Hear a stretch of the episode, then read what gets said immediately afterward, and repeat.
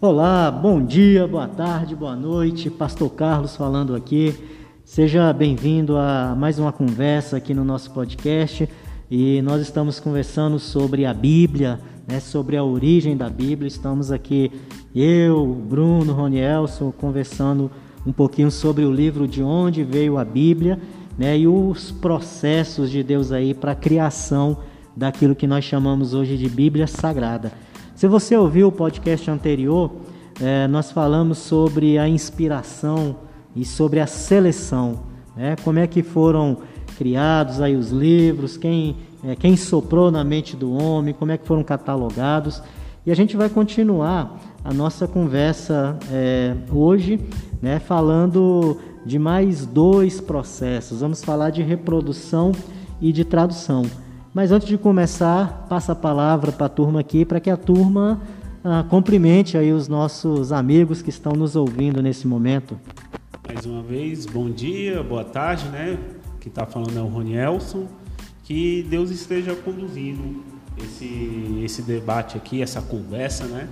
Que eles que o que iremos conversar, conversar hoje vem acrescentar na vida de vocês. Fala galera, aqui fala o Bruno. É, e a gente está aí para conversar um pouco mais sobre a formação aí da palavra de Deus e tentar traduzir um pouco mais aí é, esse processo. Vamos que vamos. Vai lá, Ronielson. Reprodução da Bíblia. O que, que você tem para nós aí? É, no tema passado falando sobre inspiração e seleção, né? Agora a reprodução. Ah, podemos imaginar que agora ficou tudo mais fácil, né? Já temos 66 livros, é, é, vai estar tá tudo mais fácil, mas só que não, né? Como eu falei, né? Ah, antigamente eram os rolos, os barros que eram que eram escritos, né? E tinha toda aquela dificuldade que tratamos no podcast anterior. Agora vem outra dificuldade, que é da reprodução, que era a cópia desses manuscritos e ela era feita a mãos, né? Pelos monges e o interessante dessa reprodução que muitas das vezes que os monges, é, quando estavam escrevendo, se ele errasse alguma letra, alguma vírgula, ah, ou algo que não, não tinha nada a ver com o original, né, com, a, com a língua original, todo o seu trabalho era jogado fora. Né, porque não tinha prensa. Né? Hoje nós tem prensa, nós tem gás gráfica. Hoje, como o pastor falou no, no podcast passado, você pega ali no, no computador e só bota para imprimir, né? Não precisa ter esse trabalho. E foi, nessa, e foi nessa situação que as coisas começaram a esquentar, né? Nesse, nessa coisa de reprodução. Alguém teve a ideia de começar a traduzir a Bíblia, né? Ah, do, é, do, do, das línguas originais ah, para a língua materna, né? Que, ele, que é o próximo ponto que o irmão Bruno vai tratar, né? Que ele pensou: nossa, a Bíblia é tão bonita, tão boa, né? E, mas ela tem que ser escrita. O homem pobre de uma vila ah, pobre, ou um senhor rico, ou de classe média, eles têm que ter a sua Bíblia traduzida na sua língua materna, né? E foi como eu falei, que é o processo de tradução, que é o irmão Bruno que vai, uh, vai falar. O que, é que você pode falar desse, desse, desse último ponto que trataremos nesse podcast, irmão Bruno, de tradução? Então, é, ponto talvez mais é, controverso é, seja a tradução da Bíblia. Porque é interessante que quando surge a primeira tradução, e aí a gente vai voltar de novo no tempo e falar só sobre o Velho Testamento ou os 39, né, que foi a primeira vez que a Bíblia foi traduzida das línguas maternas, que na época era o aramaico, né, e foi traduzido para o grego, que ficou conhecido como a Septuaginta, né, porque na época o imperador queria que a a religião né, fosse escrita na sua língua materna. E depois disso, né, se passam aí cerca de 400 anos, né, e a língua no, que dominava o período era o latim. E aí a igreja, né, na pessoa do, do, de um dos maiores estudiosos que a igreja tinha no momento, que era Jerônimo, foi lá e traduziu a Bíblia para a versão né, que é, é do latim, que é uma versão que até hoje é utilizada. Né? Muitas Bíblias que a gente compra hoje em dia tem lá na sua, no seu rodapé a utilização da Vulgata Latina. Né? Uma das igrejas que até hoje usa essa tradução de Jerônimo é a Igreja Católica. É uma tradução muito é, famosa e, também utilizada até os dias de hoje. E aí você pensa só, né? 400 anos só e a, a Bíblia já tinha duas traduções. Só que o, o, o mundo ele continua a, a, evoluir, né? E com o mundo evoluindo, outros povos aparecem, outros povos, né, é, vão se utilizando da linguagem antiga e mais famosa, só que outras línguas foram surgindo. E entre essas línguas, né, se surgiu a língua inglesa, né? Só que aí a gente já deu um pulo aí de, de 1400 anos e chegamos ao que a gente pode dizer que é a língua mais conhecida até os dias de hoje, né? Não há nenhuma língua mais falada hoje no nosso mundo do que o inglês. Se a gente souber falar inglês, a gente consegue ir na China, né? A gente consegue ir na Alemanha, a gente consegue falar em qualquer língua. Só que a tradução até a Vulgata, até o latim, tranquilo, beleza. Só que o mundo que falava a língua inglesa orava e via os padres fazendo a missa domingo após domingo no latim. E aí o povo não sabia, não conhecia essa língua. Então, assim, o povo era religioso, mas sem a palavra de Deus na sua língua. E aí começa a surgir homens extremamente é, interessantes na história. Acho que nesse ponto aí você entra aquilo que Paulo falou para o povo romano no capítulo 10, né? Ele trata Israel, ó, um povo zeloso, pode ah, cultuar a Deus ao tempo, ah, pode fazer o seu sacrifício, mas é um povo sem entendimento. Então, nesse processo, voltando no né, processo de inspiração, é, reprodução, ah, e é o ponto aqui da tradução, é que Deus quer que a gente entenda, né? É um ponto central que a gente deve falar aqui nesse podcast, que Deus se revelou a si mesmo na, na palavra dele. E o objetivo disso é que ele venha, o povo venha entender. Então isso é mesmo um absurdo, né? Uhum. Você de, é, não compartilhar o conhecimento que você tem. Uhum. E, e, esse é o grande, é, é, a grande controvérsia da, da questão da tradução da Bíblia. E aí vai surgir né, o primeiro personagem, né, que é o professor na época da, da faculdade da Inglaterra, o Wycliffe, né, e ele vai ser o, o, o homem mais importante da, da, do combate a, a, a é, quer dizer, contra o combate né, de não ter a língua materna sendo é, tradu a tradução da Bíblia na sua língua materna.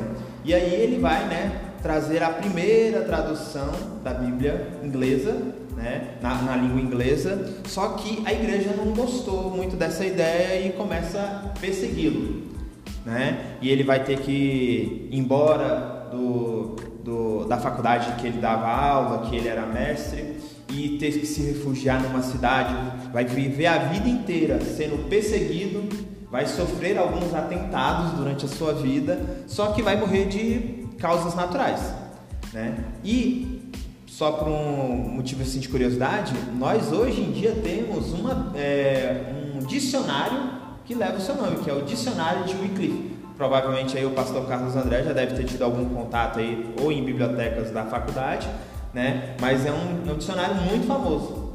Um ponto aqui interessante também para nós colocarmos, que não era só a igreja perseguindo a igreja católica, é o Estado perseguindo também, porque uhum. na época, se nós estudarmos... É que a igreja mandava o Estado. Exatamente, ela tinha grande influência.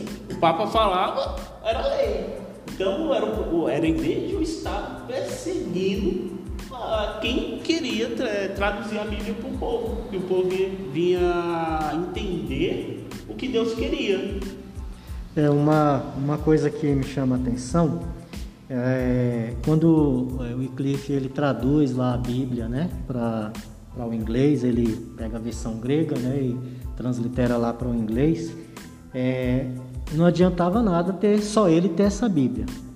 E aí ele tem um grupo de pessoas com ele, né? Os seguidores dele são denominados assim, que eles começam a copiar. Olha só, de novo essa história, né? Começam a copiar na mão, versículo por versículo, né? E para distribuir essa Bíblia. E quando eu estava no seminário, eu lembro que eu fui é, levado a copiar o livro de Romanos à mão, né? E como era é como é complicado, hein? Olha só, eu estava copiando do português mesmo e tudo, mas aí você errava, né? E a gente fazia a caneta e caramba, e agora? Vou rabiscar aqui e tudo. E enfim, eu fico pensando naquela época, o cara tá ali copiando livro por livro, de repente ele percebe que pulou uma palavra, pulou uma frase, ele não tem borracha, ele não tem a tecnologia que a gente tem. Então, assim. E o papel sendo extremamente caro. É, e o papel não achava na esquina, não tinha papelaria ali. Assim, né? a responsabilidade de. Demais. E... Era muito mais. Então, assim, o Wycliffe é um herói, né? E assim como os demais que vão ser citados aqui, mas a gente tem que fazer reverência à memória desses e dessas, né? Seguidores aí de Wycliffe que fizeram esse trabalho aí, né? proibido, era um trabalho clandestino. Imagina quanto tempo que esses caras levavam para copiar a Bíblia ali, né? Tudo bem que estava na língua dele, agora é inglês para o inglês, mas era na mão, uhum. né? Eu acho fantástico pensar que como Deus move o coração das pessoas e as pessoas se deixam levar por Deus e se envolvem em aventuras como essa, né? Esses caras arriscaram a vida e o negócio não parou. E aí, eu não me engano, não era nem todos os 66 livros, né? É, se eu estiver errado, vocês me corrijam. Era apenas alguns, assim, era ah, o livro de Romanos, o livro de Mateus. E veja só, hoje nós temos esse privilégio de ter os 66 livros facilmente, né? Baixa no seu celular, ah, no, baixa um áudio da Bíblia completa, né? E um ponto interessante assim para a gente ter um, é, valorizar o que temos hoje. Porque se voltarmos alguns anos atrás, o povo dava valor a um livro. Hoje, muitas das vezes, nós temos 66, 66 livros e não abrimos elas, né? Ou aquele famoso, aquela famosa frase, só abre a Bíblia de domingo a domingo, de, de, o dia de domingo, né? Quando passou para abrir. Né? Ou então tem aquela história, né, de da família convidou o pastor para jantar na casa deles. E aí o pastor foi, sentou à mesa, jantou, e aí de repente a, a irmã viu o pastor pegando lá o garfo e a faca. Por que o pastor tá pegando isso? Mas ela ficou calada, né? Pastor, melhor não falar nada. E aí terminou o jantar, se despediram, e, e aí ela, ela falou pro marido, amor, eu acho que o pastor roubou nosso, nosso garfo e nossa faca, porque não tá mais aqui. E aí eles ficaram com aquilo na cabeça. E um ano depois, eles conversando com o pastor, ela criou coragem, ó, um ano, pastor, aquele dia que o senhor foi jantar na minha casa, o senhor roubou a faca e o, e o garfo? E aí o pastor fala, não, irmão, tá dentro da sua Bíblia, olha lá. Aí ela abriu, tava lá, o garfo e a faca, né? Tem muita gente que faz isso, é. Não é só uma semana, é o um ano inteiro sem abrir a Bíblia, sem ler, né? É. Desculpa aí pela piada infame. Muitos pastores aí colocar, talvez aí um. Eu apoio essa campanha. Ser convidados para poder jantar. É, e se quiserem me convidar para jantar, prometo que eu não vou esconder o garfo e a faca dentro da sua Bíblia, hein? Ah, então nem dá, nem dá para convidar o pastor Carlos André. Então, meus irmãos, e, e o Wycliffe, ele era um cara que foi muito perseguido. A sorte dele era que ele tinha amigos que faziam com que ele mudasse ali de lugar tal, mas aí, como eu já disse, ele veio a falecer de mortes naturais. Só que uma das coisas que é mais interessante na, na, na história de Wycliffe é que anos após a sua morte, ele vai ser desenterrado pela igreja e será queimado os ossos dele, porque né, tinha aquela cultura de que se fosse queimado os ossos, a pessoa seria jogada no inferno. Então, e, e também né, um meio de é, demonstrar ira àquela pessoa, né? E é, ele foi cremado e jogado os, as cinzas dos ossos dele num rio, né? Que tem lá na Inglaterra. E não sei, né? Assim, mas o interessante é que esse rio ele, ele vai para a próxima história, né? Que é, é, agora a gente vai mais 100 anos à frente e é a vida de William Tyndale. E aí a gente vai falar de um cara que passou a vida inteira sendo perseguido pela igreja, pelo Estado, pelo, por, por quase por amigos, sendo traído por amigos, só porque ele teve a audácia também de traduzir a Bíblia, né, dar, dar continuidade ao trabalho que o Wycliffe na época tinha feito. Né? E é interessante que o William Tyndale ele, ele foi um homem único no seu tempo. Né? E aí lembrem-se que a gente está em 1500 ou seja, a gente está às portas né, da, da reforma protestante e a perseguição era ainda mais implacável nesse período do que no período que é, do Wycliffe. É interessante que ele fez ao contrário, né?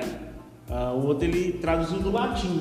Agora ele não, ele teve outra ideia. Ele se esforçou, estudou as línguas originais e traduziu a Bíblia. Então foi a primeira tradução ah, é, podemos falar que foi traduzida da, da língua original da Bíblia, que é o hebraico, o aramaico e o grego. É, o Wycliffe, ele, é, todas as, todas as é, biografias dele dizem que ele era um, é, um dos homens mais inteligentes e mais é, capazes né, na língua, nas línguas originais, por isso que tinha tanta facilidade, vamos dizer assim, né, de traduzir a Bíblia né, para a língua materna, no caso dele o inglês. Só que o, o Tyndale, como eu disse, ele foi muito perseguido e teve que ir embora da Inglaterra e foi embora para a Alemanha.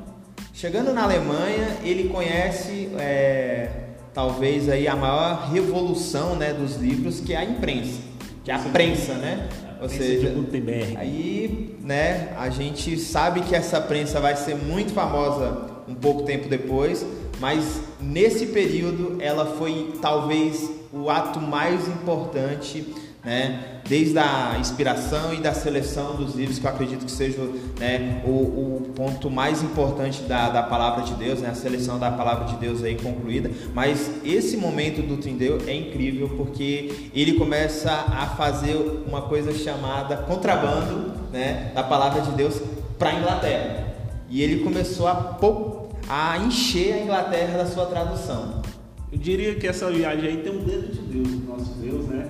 Nosso Criador, nosso soberano Deus. Veja só, porque antigamente, se ele tivesse ainda na Inglaterra, a cópia seria à mão. Olha o trabalho, né? Pouquíssimo, é, pouquíssimas cópias, levaria meses, né? Veja só, ele foi para a Alemanha e encontra o Gutenberg. Agora é só imprimir. A, a, providência de Deus é incrível. E quando mistura a providência de Deus e a palavra de Deus junta na mesma frase, é, só dá nessas coisas muito extraordinárias. E o Trindale, ele tem outra história interessante da vida dele, que é quando um, um padre, né, muito rico, né, a igreja financiando, pede para que um dos é, das pessoas que ficou a cargo de fiscalizar queimar e destruir qualquer resquício da tradução do Trindeio, né, da Bíblia de Trindeio na Inglaterra. Esse, essa pessoa ficou com o cargo de ir para a Alemanha, encontrar quem estava é, produzindo, comprar todas as cópias e as destruir lá. E aí a pessoa já disse, ó, vai ser caro, é, e o, o padre derrama várias moedas de ouro na bolsa desse rapaz, esse, é, esse homem, né, fica a cargo de ir até a Alemanha e né, encontrar o produtor né, dessas cópias. Chegando lá, ele encontra com o William Tyndale e esse cara era amigão do William Tyndale. E aí é a hora mais legal da história, porque ele fala pro William Tyndale assim, ó, eu vou comprar todas as cópias que você tiver aí, vou pagar bem caro mesmo, porque eu tenho aqui bastante ouro. E aí, o que, que você quer? Você vai, você vai querer vender? Ele fala assim, não, não quero vender, eu quero mandar para lá. Ele fala assim, não, porque você não me vende, né? Quando eu chegar lá, você vai ter mais dinheiro para poder produzir mais e mandar ainda mais. E o William Tyndale acaba fazendo isso, né? E assim, é um momento muito interessante porque a providência de Deus é incrível até nesses, nesses pequenos detalhes, como o Ronias acabou de levantar sobre a ida do William Tyndale para a Alemanha, a ida dessa pessoa atrás da prensa e essa pessoa ser amiga, né, próxima do William Tyndale, ajudar ainda na, na propagação, né, de mandar mais cópias ainda. Só que acontece um, um fato é, triste, né? Podemos dizer que é triste, mas vendo que William Trideu fez tanto pela igreja, né, ele só, só concluiu a batalha dele de um jeito um pouco diferente da, do Wycliffe, né? O Wycliffe morre de causas naturais e o Trideu não teve a, a mesma sorte. Ah, talvez alguns diriam que é a mesma sorte, mas talvez não teve a, uma honra de morrer pela palavra de Deus, né? William Trideu ele vai ser traído por um dos amigos dele que foi que estava na Inglaterra e será entregue, né? E é, virá ser estrangulado e depois queimado na estaca. E o William Tridale ele vai dizer uma frase muito interessante antes da sua morte. Ele vai dizer que o Senhor abra os olhos do rei da Inglaterra. O grande detalhe desse é, que você citou aí, ele mesmo enforcar uhum. uma coisa espantosa, ele conseguiu falar em voz alta. E realmente Deus ouviu a sua oração, né? Entra aquilo que o apóstolo Tiago, né, na sua, na sua carta, ele fala: a oração do justo Né? Veja só, ah, depois desse período, adivinha quem é, financiou a Bíblia? A, a, talvez a Bíblia mais famosa, né? A Bíblia do rei, do, do rei Tiago, King James, o próprio rei da Inglaterra. A quem perseguia agora estava pedindo para traduzir. Foi um financiador, né? Exatamente. É, como o Ronels falou, né? Há menos de 50 anos depois daí dessa, da morte do, do William Tyndale, o rei, né, na época o é, rei Tiago, pede uma tradução, traz os homens, os maiores teólogos na época, os melhores códex e faz a tradução para o inglês, que é da Bíblia mais conhecida, né, da Bíblia mais é, é, de, de língua mais falada né? Hoje em dia que é a versão do rei James. E o interessante é que no museu da Inglaterra não tem restos do rei James, mas tem a tradução da Bíblia King James em referência a ele. Né? E aí a gente dá mais um pulo aí, e aí é, a gente chega no mais importante, que é no nosso como a Bíblia chegou nas línguas portuguesas, né? E aí a gente teve né, a, essa missão na mão de um padre que é muito importante, né? Praticamente todas as traduções no Brasil a gente tem essa é, é, esse nome como referência, que é o João Ferreira de Almeida, né? É, ele bem novo mesmo, com 16 anos, poucos anos depois da sua convenção, ele já estava querendo fazer também uma tradução para a língua portuguesa, né? E ele rapidamente conseguiu é, é, uma cópia né, da Vulgata Latina na época, né, do latim, e fez uma tradução. E aí ele mandando para fazer a prensa, teve um, uma pequena tristeza que foi é, extraviado. Né? E você imagina, o pastor acabou de dar aí um relato para a gente aí de uma cópia do livro de Romanos.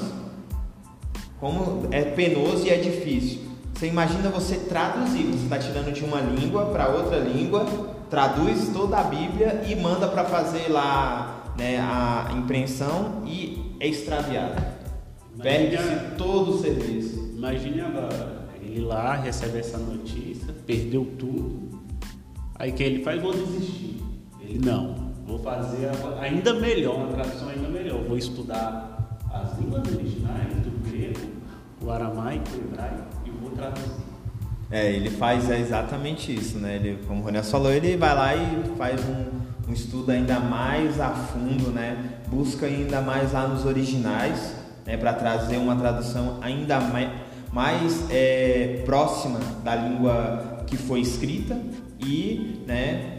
Daí agora tudo que a gente mais ou menos conhece aí do é, da Bíblia falada em português sempre vai ter a referência desse homem, né? Que eu, poxa, eu vejo assim que é uma pessoa muito importante para a história do povo brasileiro, né? É, que foi assim o pontapé, né? Para que a língua portuguesa tivesse a sua tradução, né? E hoje em dia, né? A gente tem aí várias editoras, né? No Brasil publicando né, outras traduções, mas a tradução mais famosa que a gente tem ainda tem o, o nome né, do João Ferreira de Almeida. E assim, você já imaginou ter lá o seu nome na história, né? E ele com certeza é um gigante né, para a história do povo brasileiro. Então, assim, de história, de história mesmo, da tradução aí, a gente não, não, pode né, parar e falar todas as, né, todas as nuances. Com certeza aí, a gente teve no alemão o Martinho Lutero que traduziu para o alemão, mas aqui fica um desafio, né? Que é o desafio de quantas né, tribos indígenas, né? A gente já teve aqui uma visita de um pastor que eu não estou lembrado do nome, mas o pastor Carlos Andrés que trouxe ele aqui para gente, que faz esse processo de tradução. Nossa, eu lembro desse encontro e eu lembro que eu me emocionei muito, porque aquilo ali é amor, gente. Não tem como você aprender outra língua para fazer uma tradução da Bíblia para a língua daquelas pessoas sem ser por amor à palavra de Deus, sem ser amor ao nosso Deus e sem, sem ser amor ao próximo. Eu acho que o ato mais bonito, e talvez seja por isso que falar sobre a Bíblia seja tão importante, porque falar sobre a Bíblia e falar sobre todos esses gigantes aqui, alguém levantou que essas pessoas foram extremamente importantes, é exatamente dar a, a, a, verdadeira honra a pessoas que amaram outras pessoas, porque eles não estavam traduzindo, né? não estavam é, de, é, legando para si próprios, mas olhando para o futuro. Eles eram gigantes que estavam sentados em ombros de gigantes, olhando ainda mais longe para nós. Sabe? eu acho isso incrível. Eu me, me atrevo a chamar de ministério, né? Ah, como o pastor Carlos, né? Vocação, como ele sempre fala. Você é vocacionado por Deus. Deus que te chama. Você nasceu para isso. Eu me atrevo a chamar isso de ministério. Porque muitas das vezes a, gente fica só aqui, o ministério aqui de professor de EBD, de diácono, de obreiro, e desses outros ministérios, né? De que Deus chama esse, esses homens, levanta esses homens e ele tem esse ministério de traduzir. Já pensou, ah, Deus se resolve, ah, não, não vai ter esse ministério. Talvez hoje nós não tinha é, tradução para a nossa língua, ah, não tinha tradução inglesa, não tinha tradução brasileira, a tradução da Alemanha, né? Não tinha. Mas como você é, vê Deus guiando a história da sua igreja, guiando a história para a sua glória, né? Ah, mas não, vamos só ficar aqui você falando, vamos passar um abacaxi para o pastor. É, Ei, pastor, o que, que você diria dessa pergunta que eu vou dizer agora? O que hoje temos aqui realmente é a palavra de Deus? Ela é fiel aos, aos escritos uh, originais? Sem dúvida nenhuma, né? A gente tem aí ao longo da história manuscritos encontrados, né, os famosos lá de Qumran, por exemplo, é, que comprovaram né, que ao longo dos séculos aí, é, o, a escrita, enfim, o texto ele permanece ali inalterado, fidedigno. O livreto ele traz a história né, de um conde russo que é, visitando um mosteiro ele tem a oportunidade lá de, né, de encontrar alguns papiros ali, né, alguns pergaminhos e, e ele começa a analisar aquilo ali e ele percebe, né, que ah, o que está escrito ali bate com a Bíblia que a gente tem hoje e assim tem muita gente debruçada sobre a historicidade da Bíblia, né? E isso é, é uma unanimidade entre os, os, os arqueólogos, os estudiosos, os biblistas, né? É, nós temos, nós podemos tranquilamente afirmar hoje que o texto que nós temos está muito, muito próximo né, do, dos, dos originais. Né? E assim, depois de uma história dessa, é, ver Deus movendo a humanidade, levantando homens e de, de maneiras improváveis, a Bíblia crescendo, sendo transformada, virando um livro, sendo impressa, sendo distribuída.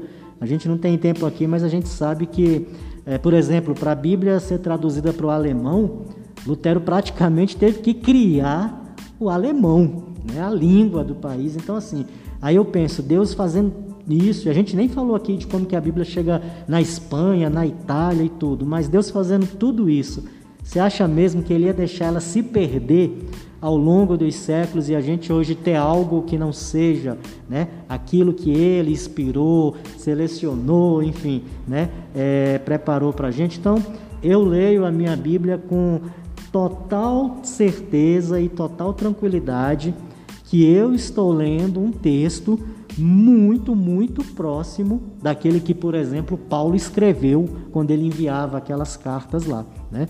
Eu acho que, que isso é fantástico, é fantástico e a gente então tem que valorizar a Bíblia, não né, pensando só porque é a palavra de Deus, mas né, também por, em função dessa história toda aí. Fale aí, Ronels.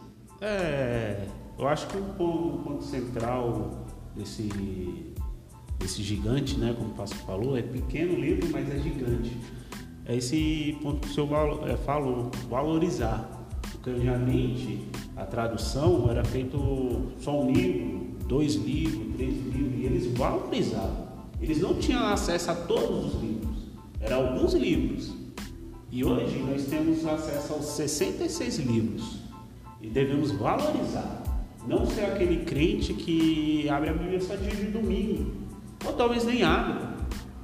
Devemos é, se deleitar nela, devemos meditar nela, é, devemos estudá-la e procurar entendê-la, porque, porque é nela que conhecemos a Deus, é nela que conhecemos a vontade de Deus. Porque como, vamos dizer, eu posso é, dizer eu sou cristão, mas eu não leio a Bíblia. Eu acho isso impossível. Porque para você ser cristão você precisa conhecer o que você crê. Legal. A gente vai terminar por aqui, já deu um tempinho legal, né? Então, assim, essa conversa, toda ela baseada nesse livro, De Onde Veio a Bíblia, fica aí a dica para você, da editora Cepal.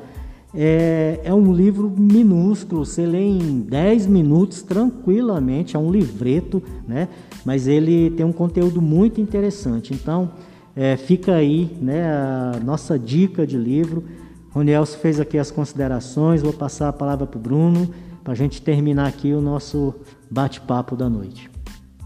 É isso aí, galera. Obrigado aí por todo mundo aí que deu essa. É, gastou esse tempo aí escutando a gente aí. E esperamos que no próximo aí a gente possa estar tá aí trilhando mais algum outro conteúdo que esteja relacionado à palavra de Deus e que o Senhor guarde e nos proteja sempre. Amém. Muito bom, muito bom. Obrigadão aí pela sua presença, sua audiência e até a nossa próxima conversa. Até lá.